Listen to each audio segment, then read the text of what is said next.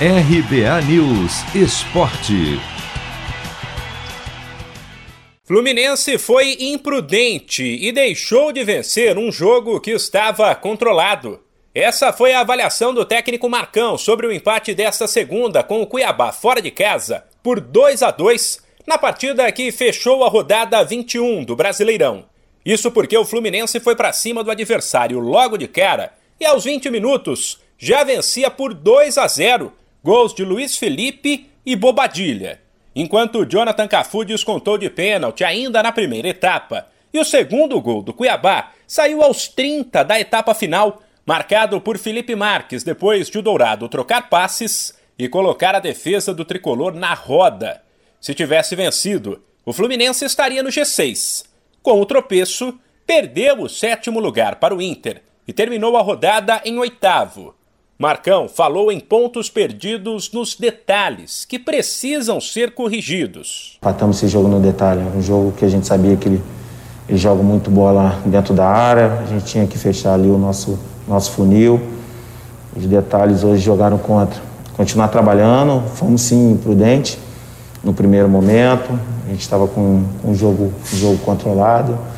Conversar, trabalhar é, esses detalhes que, que aconteceu do jogo, o gol que aconteceu, a gente corrigir durante a semana para que não aconteça. E desde o momento que a gente consiga fazer o gol, que é, que é tanto difícil, a gente consiga controlar o jogo, a gente consiga jogar no campo adversário. Além dos vacilos da defesa, Marcão ainda lamentou o fato de o ataque não ter matado o jogo quando teve oportunidade. Tivemos algumas chances também, no, mesmo tomando gol de empate, aquele penúltimo passe em alguns momentos a gente, a gente não concluiu é, em finalizações, mas são detalhes para serem, serem corrigidos. A gente queria sair daqui com esses três pontos, até pelo, pelo momento, pelo placar que a gente saiu na frente.